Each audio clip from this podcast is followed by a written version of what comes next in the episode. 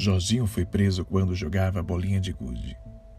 Não usou arma de fogo, nem fez brilhar sua navalha.